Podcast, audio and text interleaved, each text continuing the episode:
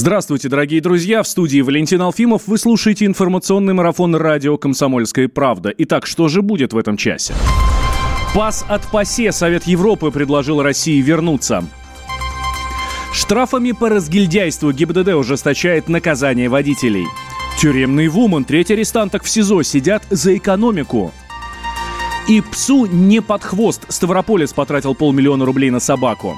Об этом и многом другом в ближайшие 60 минут. Скучают без нас, наверное. Парламентская ассамблея Совета Европы призвала Россию вернуться, то есть сформировать и прислать делегацию. И, что немаловажно, снова платить взносы. Это произошло впервые с 2014 года. Надо отметить, что это не просто высказывание какого-нибудь члена ассамблеи. Была сформулирована резолюция, было проведено голосование, и вот итог. За документ проголосовали 105 парламентариев, против 30, 16 человек воздержались. По мнению председателя Комитета Совет Федерации по информационной политике Алексея Пушкова, для Страсбурга уход России – это еще и экономический вопрос. В Совете Европы сейчас э, серьезно обеспокоились а, возможностью э, ухода России из этой организации. А, это для Совета Европы потеря 7% бюджета, а потеря самой крупной страны континента и очень большой доли политического влияния. А продумываются различные варианты э, сохранения России в Совете Европы. И в этом смысле э, вот эта резолюция ПАСЕ, она является очень маленьким шагом вперед, потому что впервые с 2014 года э, принята официальная резолюция, призывающая Россию вернуться в организацию. А призывы не сформулированы в виде резолюции, но в ходе различных консультаций, переговоров вот такие призывы мы слышали и раньше. Возвращайтесь, а, заплатите деньги, в том числе э, за должность, которая у вас образовалась, и мы посмотрим, как быть дальше. А, такая, такой подход чреват тем, что э, на очередной сессии ПАСЕ, когда, если, если э, вернется российская делегация, будет опять предложено принять санкции в ее адрес, ограничить ее права. Лишить ее права голосовать, лишить ее права участвовать в работе руководящих органов и так далее. Поэтому для нас а вот эта резолюция, хотя она и обозначает определенный сдвиг, она абсолютно недостаточна для того, чтобы обеспечить наше возвращение. Нам нужны гарантии, неприменения санкций. На мой взгляд, это слабая резолюция, которая а, нас э, не привлечет, потому что она не дает нам того, чего э, мы, э, собственно, добиваемся. Добиваемся мы равноправного участия в работе э, Совета Европы и парламентской ассамблеи, чтобы санкции не применялись к национальным делегациям, и прежде всего к нам. ПАСЕ не может вернуть делегацию Россию одними призывами. Глава Комитета Госдумы по международным делам Леонид Слуцкий указал на необходимость внесения поправок в регламент ПАСЕ. Конечно, Комитет министров Совета Европы, даже имея к тому добрую волю, регламент ПАСЕ не изменит. Таким образом, можно на э, предстоящем постоянном комитете, стендинг комите, который проводится между сессиями два раза в год, он состоится в конце мая, принять доклад, который в продолжении доклада Кокса, э, принятой э, вчера в Ассамблее резолюции, рекомендации Комитета министров, исключит из регламента Ассамблеи эту дискриминационную норму. В этом случае для российской делегации откроется возможность для полнокровного возвращения в ПАСЕ. В противном случае мы туда не вернемся.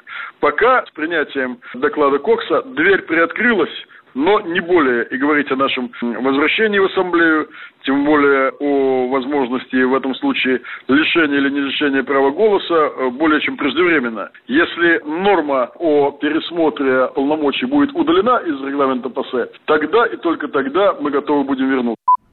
Вопрос о восстановлении прав России в ПАСЕ обсуждался на закрытом заседании 8 апреля. Инициатива исходила от Германии, но после встречи депутат Верховной Рады Борислав Береза рассказал, что украинцы начали спорить с немцами, но те якобы грубо возразили с применением не больше не менее нецензурной лексики.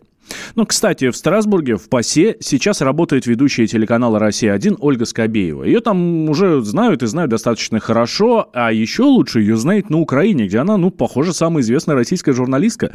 Популярна она до такой степени, что ей даже бросают политические вызовы. Вот, в частности, украинская журналистка Янина Соколова вызвала Скобеева на дебаты и дала ей на ответ 24 часа. Знакомая ситуация, правда? Ничего не напоминает. Свое видеообращение Соколова опубликовала в Фейсбуке. Ты уже во всеуслышание заявила о своей любви к дебатам. Я предлагаю нам, девочкам, собраться и устроить настоящие дебаты Соколова-Скобеева. Как тебе идейка? М? Поэтому давай организуем дебаты онлайн или устроим телемост. Даю тебе подумать 24 часа. Надеюсь, ты не ссыкуха. Воу-воу-воу, в ближайшее время мы ждем ответа Ольги Скобеевой, но в том крайне коротком диалоге, который у нас с ней произошел, она успела всего лишь сказать, что очень занята и не может говорить. Но это понятно, мы знаем, как работает Скобеева. Времени на то, чтобы писать сообщения в Facebook или Twitter или трепаться по телефону, у нее просто нет. Далее к другим новостям. Госавтоинспекция предложила увеличить штраф за превышение скорости. Как считают в ГИБДД, такая мера остановит рост автомобильных аварий. Однако эксперты с этим не согласны. Юрий Кораблев выслушал аргументы сторон. Ежедневно на дорогах России погибают 50 человек. Все понимают, нужно что-то делать. Чуть ли не каждый день то от различных министерств и ведомств, то от депутатов и общественных организаций звучат предложения о том, как российским водителям жить. Вот, например, Госдума решила ужесточить наказание за аварии, совершенные в нетрезвом виде. В правительстве идею поддержали. В ГИБДД заявили, для того, чтобы остановить рост количества ДТП, связанных с превышением скорости, необходимо в 6 раз увеличить штраф. Сейчас это 500 рублей, предлагают 3000. Прежде чем нарушать, автомобилист задумается, говорит замначальника Центра организации дорожного движения Александр Евсин штрафы за превышение скорости должны быть такими, чтобы люди их замечали и, соответственно, ну, не хотели получать. Очевидно, что 500 рублей, еще с учетом скидки 50% за своевременную уплату, то есть 250 рублей, не оказывает никакого такого серьезного воздействия. В крупных городах, особенно в Москве, немало дорог, где установлен заниженный скоростной режим. Поэтому до увеличения штрафа необходимо провести тщательную ревизию магистралей, считает координатор «Синих ведерок» Петр Шкуматов. То же самое Дмитровское шоссе, автобан, 10 полос движения, нету пешеходов, это дорога для автомобилей, автомагистраль, в которую вложили много миллиардов рублей, расчетная скорость движения 150 км в час, так вот там установлено ограничение 60 и, собственно, камеры. Поэтому, конечно же, какие-то штрафные меры или реформы можно проводить только в тех случаях, когда действительно на дорогах установлен адекватный скоростной режим.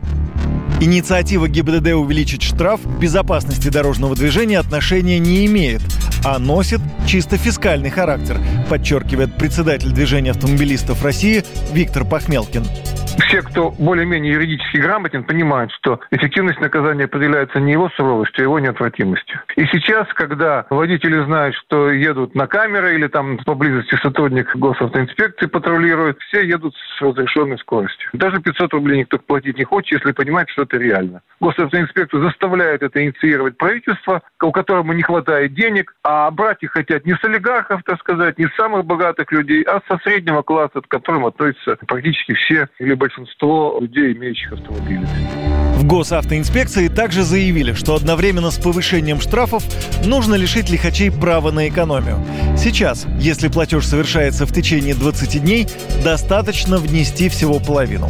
По новой инициативе лихачи должны будут платить все 100%. Глава общественной системы обеспечения безопасности дорожного движения Константин Крохмаль говорит, если предложение ГИБДД будет принято, ничего хорошего не выйдет огромное количество людей платить перестанут, как и было до введения скидки. Можно посмотреть статистику. Там э, огромное количество людей не платило. А эту скидку делали для того, чтобы по собираемости повысилась. Вот и все, ничего не будет.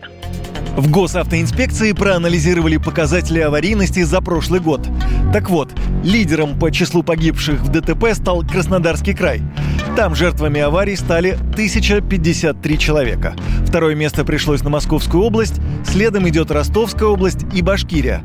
Москва, что интересно, только на пятом месте. В 2018 на дорогах столицы погибли 465 человек. Юрий Кораблев, Радио «Комсомольская правда».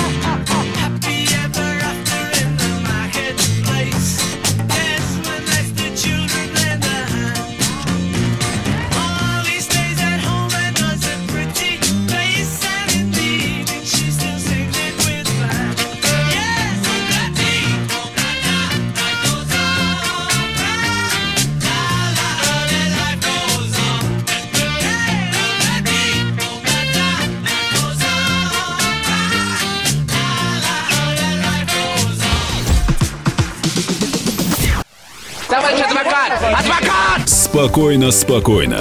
Народного адвоката Леонида Альшанского хватит на всех. Юридические консультации в прямом эфире. Слушайте и звоните по субботам с 16 часов по московскому времени.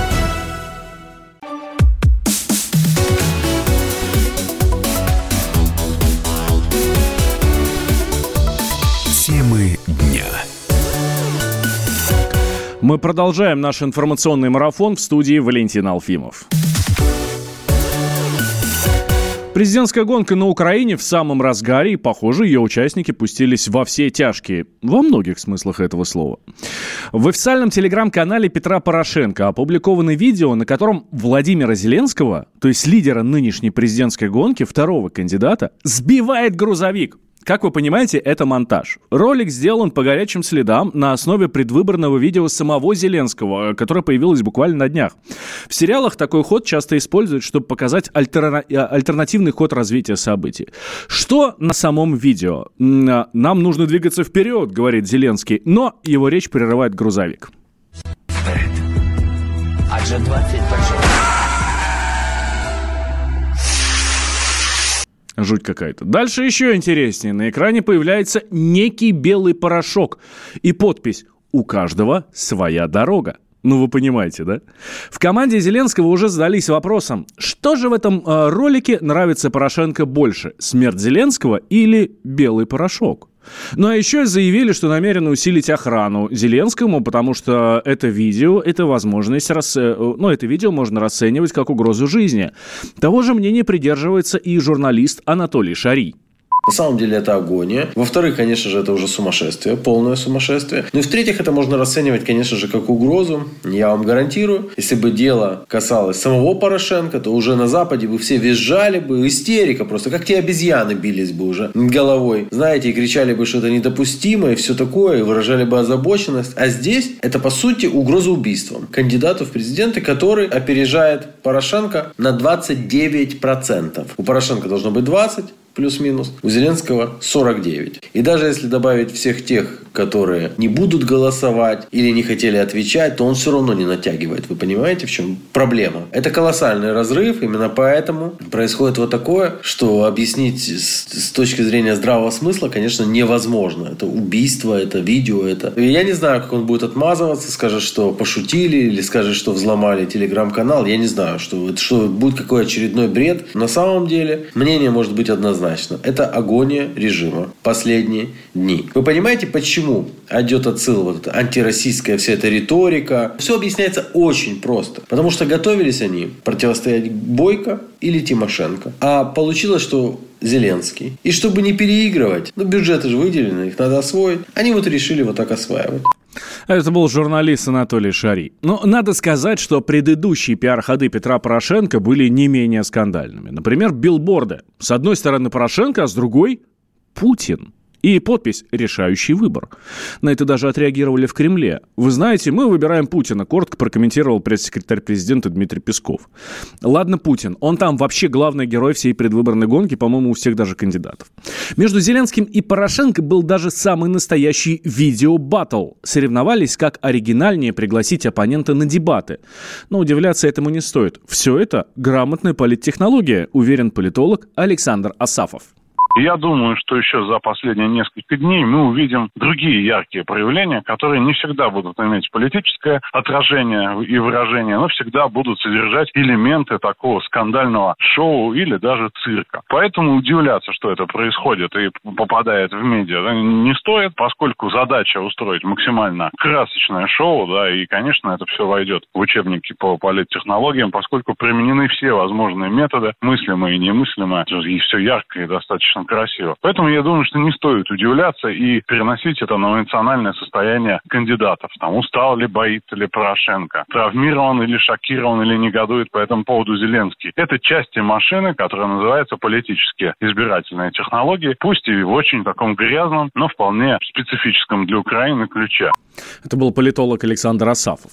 Но дебаты кандидатов обещают стать одним из самых острых моментов этой предвыборной гонки и самых интересных. С даты проведения, кстати, до сих пор не определились. То ли 19 апреля, то ли 14 апреля, ну, то есть буквально уже в это воскресенье. Второй тур выборов президента Украины состоится 21 числа. По результатам первого лидирует Владимир Зеленский. У него 30,24% голосов. У действующего президента Петра Порошенко голосов почти вдвое меньше – 15,95%.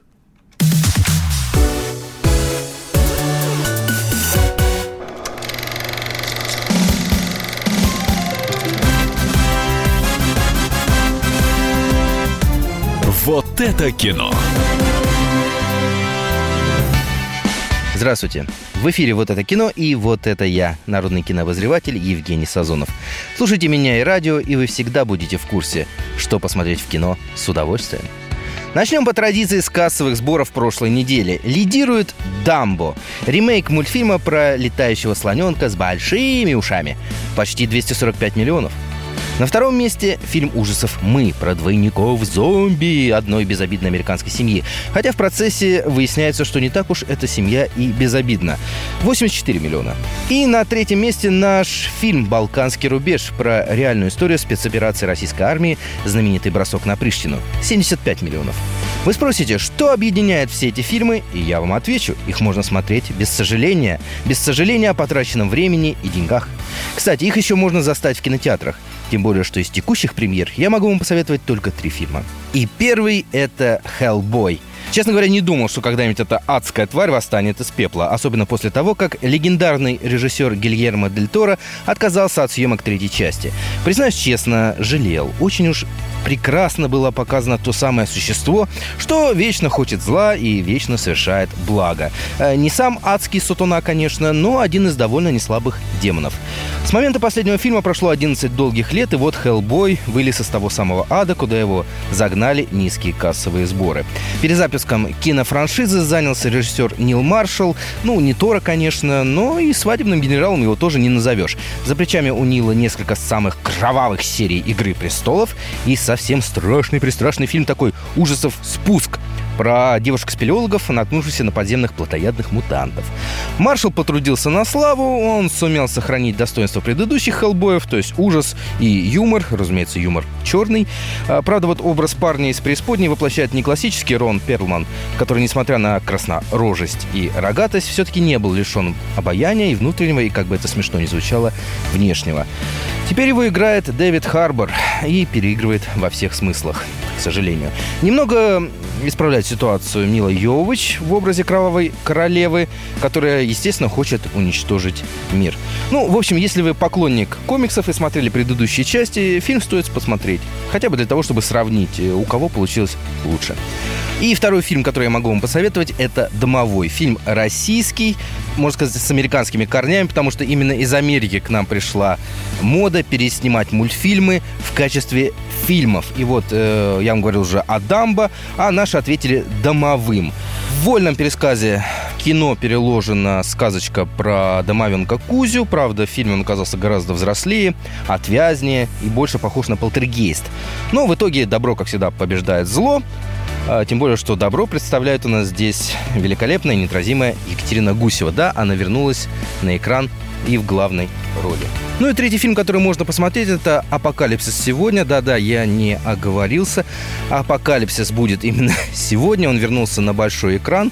Это как бы, как сейчас модно говорить, режиссерская версия, то есть версия э, с большим количеством кадров, она увеличена на полчаса. Э, редко сейчас можно посмотреть классику на большом экране. Это вот один из тот редких случаев, когда наконец-то это можно сделать. Э, но, конечно, с девушкой на этот фильм не пойдешь. И на этот фильм нужно идти только большим любителям кино и знатокам. Но если захотите, конечно же, в некоторых кинотеатрах этот фильм крутят. С вами был Евгений Сазонов и вот это кино. Встретимся через неделю, и я вам снова что-нибудь посоветую этакое.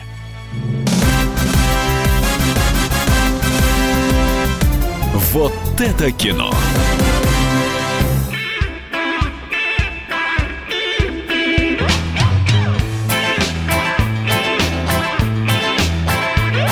Мы в такие шагали дали, что не очень-то и дойдешь Мы в засаде годами ждали, невзирая на снег и дождь.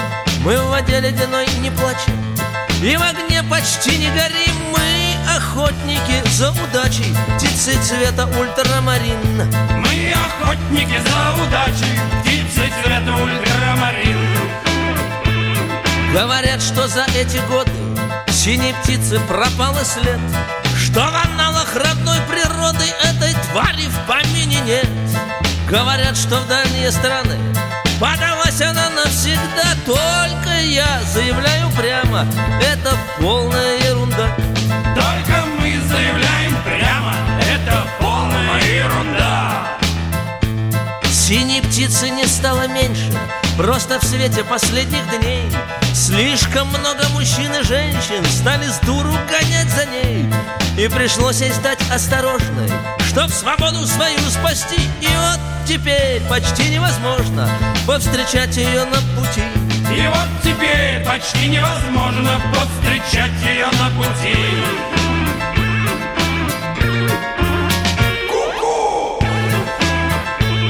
Стала пуганой птица удача И не верит людским рукам. Да и как же ей быть иначе? Браконьеры и тут и там. Подкрадешься, она обманет. И вот уже навсегда ушла И только небо тебя поманит. Синим взмахом ее крыла. И только небо тебя поманит. Синим взмахом ее крыла. И только небо тебя поманит Синим взмахом ее крыла. И тогда только небо тебя поманит Синим взмахом ее крыла. И тогда только небо тебя поманит Синим взмахом ее крыла. И тогда только небо тебя поманит Синим взмахом ее крыла.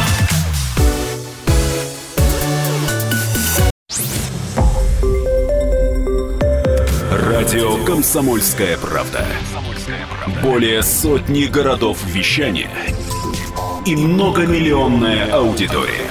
Ставрополь 105 и 7 FM. эм. Севастополь 107 и 7 FM. Калининград 107 и 2 FM. Москва 97 и 2 FM. Слушаем всей страной.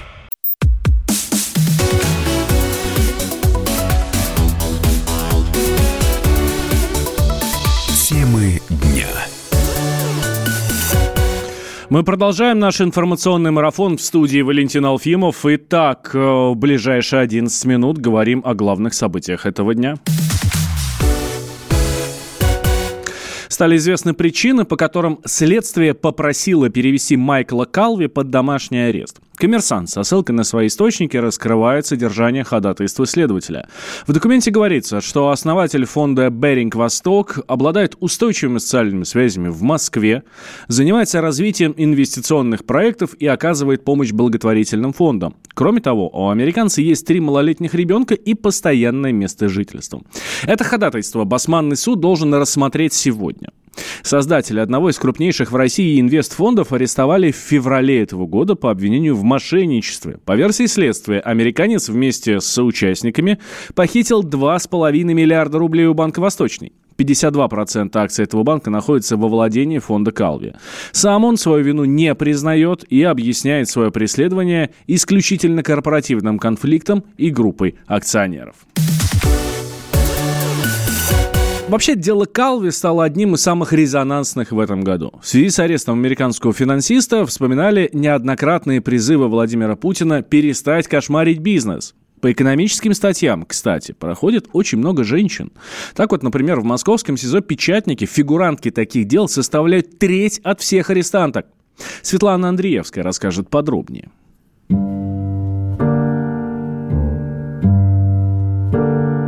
Опасно ли иметь свой бизнес в России? Спросите любого предпринимателя, и он, скорее всего, ответит, что очень рискованно. Помимо ставших привычными проблем, конкуренции, постоянных проверок, кризисов, санкций, скачков курсов валют, есть и еще одна, куда более серьезная. В своем февральском послании Владимир Путин обозначил ее как «закошмарить бизнес с помощью уголовного преследования».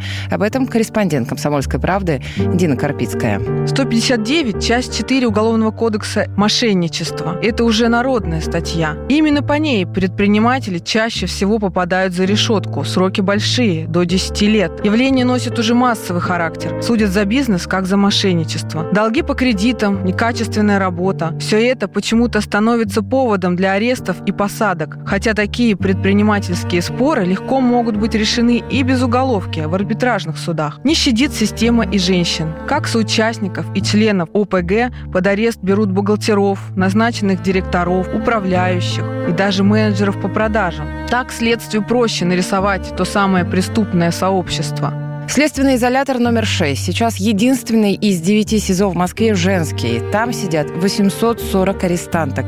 Примерно треть из них по экономическим статьям. Среди них не только бизнес-леди, владельцы крупных компаний, но и простые, например, бухгалтеры. Теперь по новым правилам их сажают отдельно от убийц, наркоманок и воровок. Это, конечно, плюс. Но, как выясняется, все равно больше половины этих женщин вообще не должны находиться в СИЗО. По всем нормам они со своими обвинениями имеют полное право на время следствия быть под домашним арестом или просто под подпиской о невыезде, отмечает адвокат Елена Романова. Что касается предпринимательской деятельности, то у нас есть прямое указание нашего правительства не заключать под стражу предпринимателей, которые намеренно не исполняли договорные свои обязательства, которые должны были быть исполнены. И почему были введены новые части в Уголовный кодекс в статье 159 а ведь условия там не самые лучшие. Совсем недавно в народе этот изолятор, кроме как 666, не называли. Потому что попасть сюда означало оказаться в аду из-за огромного перелимита арестантов. Люди просто сидели друг у друга на головах, говорит ответственный секретарь общественной наблюдательной комиссии Москвы Иван Мельников. В основном это 40-местные такие огромные камеры. Буквально год назад там на порядок больше людей содержалось. До 50% доходил перелимит в СИЗО. И так огромные камеры забиты. Необходимо было и раскладушки давать. Были такие случаи, когда там даже не было нормально спальных мест. Приходилось по очереди спать. Сейчас, конечно, не так. Многое улучшилось за последнее время. Часто в шестерке сидят и беременные, и с младенцами тоже. Это те, кто родил в СИЗО, и они имеют право быть новорожденными до его трехлетия. А дети, что старше, обычно становятся сиротами при живой матери. Член общественной наблюдательной комиссии Москвы Ева Меркачева рассказывает, что это не редкость, и каждый визит в женский изолятор – целые реки слез. Одна предпринимательница, она генеральный директор турфирмы, буквально бросилась к нам со слезами. Так вот она рассказывала, что следователь возбудил еще одно уголовное дело против нее, причем по тем же фактически эпизодам, которые были известны раньше. Он просто заранее пугал, что вот тот момент, когда закончится одно дело, появится еще. И это позволит ему снова мучить ее, раз она не дает никаких признательных показаний. И параллельно произошло печальное событие, поскольку у нее трое детей, все они оставались с бабушкой, никаких проблем не было, семья благополучна. Но вот самого младшего, пятилетнего, забрали, и она связывает это с тем, что следователь опять возмущен тем, что она так и не призналась. Это на самом деле очень печальная и грустная история, потому что ребенок реально оторван от привычных условий жизни. Мало того, что он маму не видел много месяцев, так он теперь еще ни бабушку, ни сестер, ни братьев. Выйдя из СИЗО, правозащитники тут же направили запросы во все компетентные органы. Им ответили, что, оказывается, бабушка не оформила опекунство, хотя внука любит и прекрасно о нем заботится. Вот так и получается. Сажают мать, а страдают дети. Светлана Андреевская, радио «Комсомольская правда». Удивительная история произошла на Ставрополе. Местный предприниматель потратил на помощь бездомной собаке полмиллиона рублей, и, судя по всему, финансирование продолжится. Сам бизнесмен избегает какой-либо публичности, не считая свой, свой поступок чем-то особенным. Что двигало им, в какую реакцию окружающих это вызвало, выяснял Дмитрий Белецкий. Проблема с бродячими животными в России стоит остро. Пока в одних городах их стерилизуют и помещают в питомники, в других отстреливают. Да и хорошая жизнь бездомных собак уж точно не назовешь. Псу из Кабардино-Балкарского города Нальчик повезло больше других. Замерзающую больную дворнягу на обочине заметил местный предприниматель Ислам. Поймал и на своем элитном автомобиле привез к ветеринарам. Там, мягко говоря, удивились. Не каждый день солидный мужчина в дорогой одежде на руках заносит грязного искалеченного пса. Да еще и предлагает любые деньги на лечение лечения. Джо Луиса, так прозвали волонтеры дворнягу, отправили в питерскую клинику. Лечение пса обошлось бизнесмену в копеечку. Всего за два года Ислам потратил более полумиллиона рублей. Откуда взялась такая большая сумма, рассказала президент общественной благотворительной организации помощи бездомным собакам Ольга Провентьева. Я сама очень удивилась, когда увидела подсчеты. Здесь посчитали суммы, которые вообще потребовались на содержание бездомной собаки. Первое время пересылались 15 тысяч в месяц. Из этой суммы оплачивается передержка с медицинским уходом, корм и базовые предметы ухода. Сам Ислам общаться с журналистами не хочет, но новость о том, что предприниматель из Нальчика потратил полмиллиона на дворнягу, быстро разлетелась по соцсетям. Большинство комментаторов поблагодарили Ислама и назвали человеком с добрым сердцем. Но нашлись и недовольные, мол, лучше бы эти деньги он отправил на лечение больных детей, ну или хотя бы потратил на семью. Я пошу на двух работах, чтобы те самые 15 тысяч в месяц за ипотеку отдать. Он их на пса тратит. Богачи совсем уже с жиру бесятся. Кто-то вспомнил, что бродячие животные не такие уж безобидные и нападают на детей. Одна из девушек, кажется, твердо решила найти ислама. Видно, совсем у мужика с личной жизнью плохо, что на дворнягу тратится. У кого есть контакты? Я, в отличие от этого пса, и борщ приготовлю, и приласкаю. Ну а если захочет, могу и тапочки принести. В комментариях предприимчивую девушку не поддержали и назвали меркантильной самкой собаки. Да, был бы у меня такой кот, я, может, и не женился бы никогда. Кстати, Ислам не единственный человек в стране, который тратит на бездомных животных огромные деньги. Так жительница Ставрополя Виктория уже больше года анонимно отправляет деньги в различные клиники страны.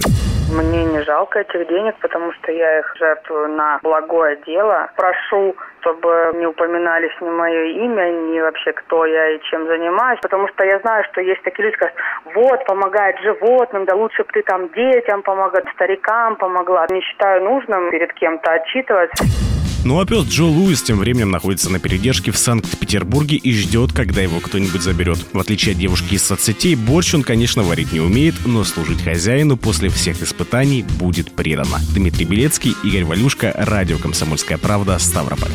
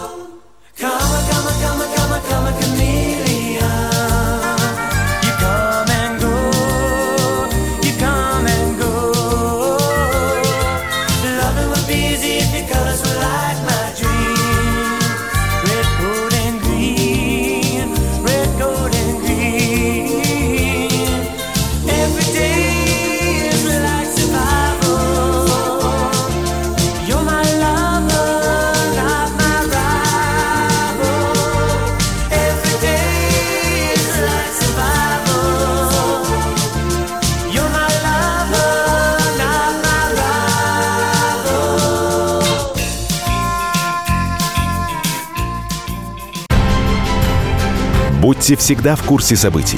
Установите на свой смартфон приложение «Радио Комсомольская правда». Слушайте в любой точке мира. Актуальные новости, эксклюзивные интервью, профессиональные комментарии. Доступны версии для iOS и Android. «Радио Комсомольская правда». в вашем мобильном.